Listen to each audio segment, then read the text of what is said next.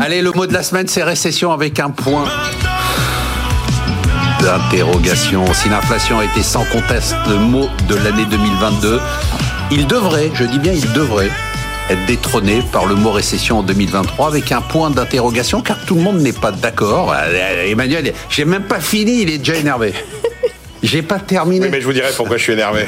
Certains pensent qu'on l'évitera, d'autres qu'on va l'effleurer, certains qu'on va au contraire s'écraser dans un hard landing. Allez, Emmanuel.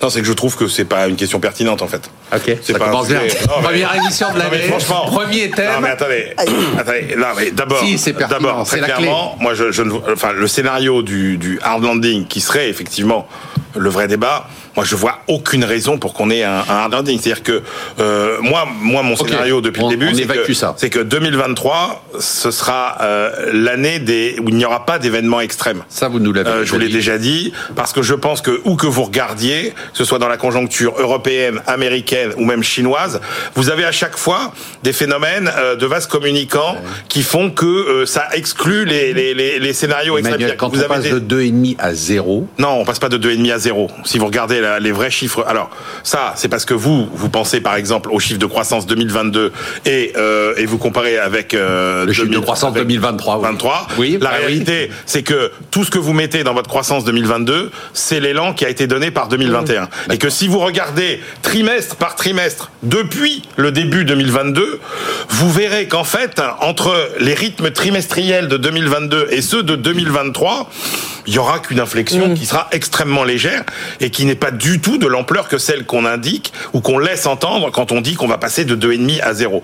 Et en le fait, ralentissement, on le ressent aux ce États-Unis, parler Ce que je veux vous dire, c'est que. Euh, dites-moi alors. Moi, pour moi, les- le, tr- le- le scénario majeur, c'est qu'il n'y aura pas d'événement extrême, catastrophique. D'accord, ça, on a bien etc. compris. Et donc, ça veut dire, honnêtement, on va pas se battre pour savoir si la, la croissance l'année prochaine, ce sera 0 plus ou 0 moins. Non, mais un monde, Fond- à- à- non, c'est le même monde. Un monde à croissance Non. zéro, c'est pas la même chose qu'un monde à croissance 2,5. Non, mais un monde à croissance plus 0,2 plus 0,3, Non. c'est la Oui, même chose c'est qu'un monde à moins 0,2 Oui, moins c'est pas ça que je dis. Voilà. Je Mais- dis qu'un monde à zéro, c'est pas la même chose qu'un monde à 2,5. Euh, Dites-le aux entreprises, euh, ça va être quand même un choc, notamment pour une Eh partie ben, de leur quand vous regardez tous les indicateurs, encore une fois, sur l'emploi, sur l'investissement, qui sont les vrais de la croissance, j'exclus la consommation parce que la consommation, c'est pas ça qui fait les, les variations de C'est rythme. même un moteur important Mais euh, non, aux États-Unis et en France. Oui, d'accord, mais quand votre croissance elle passe de 2 à 3, c'est pas ça qui a un impact majeur sur les variations de croissance.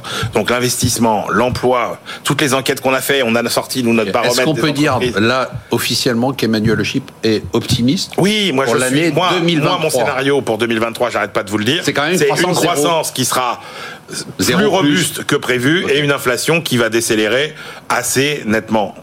Ça, on va en reparler. Et ça, c'est à peu près un scénario qui, a- qui est devenu assez consensuel. hein. Bah, qu'il est devenu, mais Il est devenu. on était les premiers quand même à évoquer. Exactement, je suis d'accord. Ici. Hum. Christopher Dembick. Ouais. Ah, non, je pense que sur le scénario du hard landing, honnêtement, je vois pas qu'il le met en avant, donc euh, à exclure automatiquement. Après, effectivement, débattre, est-ce qu'on est sur une récession technique ou euh, légère croissance Ça non plus, c'est pas extrêmement pertinent. À mon avis, ce qui est intéressant, c'est si on regarde par rapport aux prévisions de novembre et les premiers indicateurs qui viennent de tomber, alors qu'ils tombent plutôt pour le mois de décembre, mais malgré tout, ça nous donne une lancée pour euh, janvier et le premier trimestre de cette année. On a quand même une très forte résilience dans quasiment toutes les grandes économies mondiales. Même aux États-Unis, si vous regardez le marché, de- le marché de l'immobilier, qui est un peu le point de fragilité, on se dit si ça chute très lourdement, c'est ça qui pourrait entraîner une lourde Ah, récession. fait pas tant que ça, hein. C'est pas catastrophique non plus quand même. Vous avez notamment même au niveau des prix l'immobilier, il y a le marché de l'immobilier aux États-Unis est à l'arrêt, mais c'est surtout certaines zones géographiques qui sont touchées. C'est pas au niveau national où vraiment c'est très inquiétant. C'est la Californie et le Texas où là il y a des grosses chutes, mais on n'est pas du tout sur le scénario de la crise des surprimes. Non. Côté européen, même chose. Le seul pays où qui est un cas, un cas à part, qui est le Royaume-Uni, qui peut avoir éventuellement une boucle prix-salaire, qui est dans des situations beaucoup plus complexes, mais sur l'Europe continentale, même chose. Euh, on nous annonçait une crise énergétique très grave avec un blackout. Bon, je pense qu'on voit tous euh, vers où on va. Donc finalement, il y a des forces de résistance qui sont extrêmement importantes. De mon point de vue, au niveau de la macroéconomie mondiale, le seul point d'incertitude, ça va être l'ampleur de la relance chinoise. Ouais. Et là, effectivement, ça aura un impact. C'est pour ça d'ailleurs que ça, c'est plus la deuxième partie de l'année, Oui. et que moi je pense qu'il faudrait ne plus se préoccuper de 2023 et se demander d'ores et déjà Quel sera l'atterrissage 2024 qu'est-ce qui nous attend en 2024. Ça sera la, la- la suite de l'année. Déjà de 2024. On fait deux émissions et on se part tous en vacances. Virginie, vous étiez aux Oui. États-Unis. Quelle est Oui. l'ambiance là-bas Ça ralentit quand Cool down. Ah. Voilà, c'est cool down. Donc Donc effectivement. ça reste cool quand même. Ouais, mais ça, il y a la consommation, elle, elle tient de façon incroyable. Il faut pas l'oublier, c'est quand même euh, majeur aux États-Unis. Il y a effectivement les, les indices, les PMI, hein, les, les, les, les, indices de confiance, qui sont pas très bons.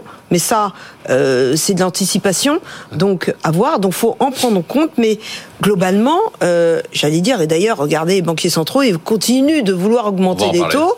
Euh, donc on est plutôt, je dirais, moi, c'est le c'est le cool down face à, l'échauffement le, le ah qu'on a connu avant. mais on est soft landing, soft landing, soft landing. Mais c'est plutôt une bonne nouvelle. Ah, plutôt très bonne nouvelle. On peut pas vouloir à la fois qu'il y ait moins d'inflation non, non, non, très bonne nouvelle. Très bonne nouvelle.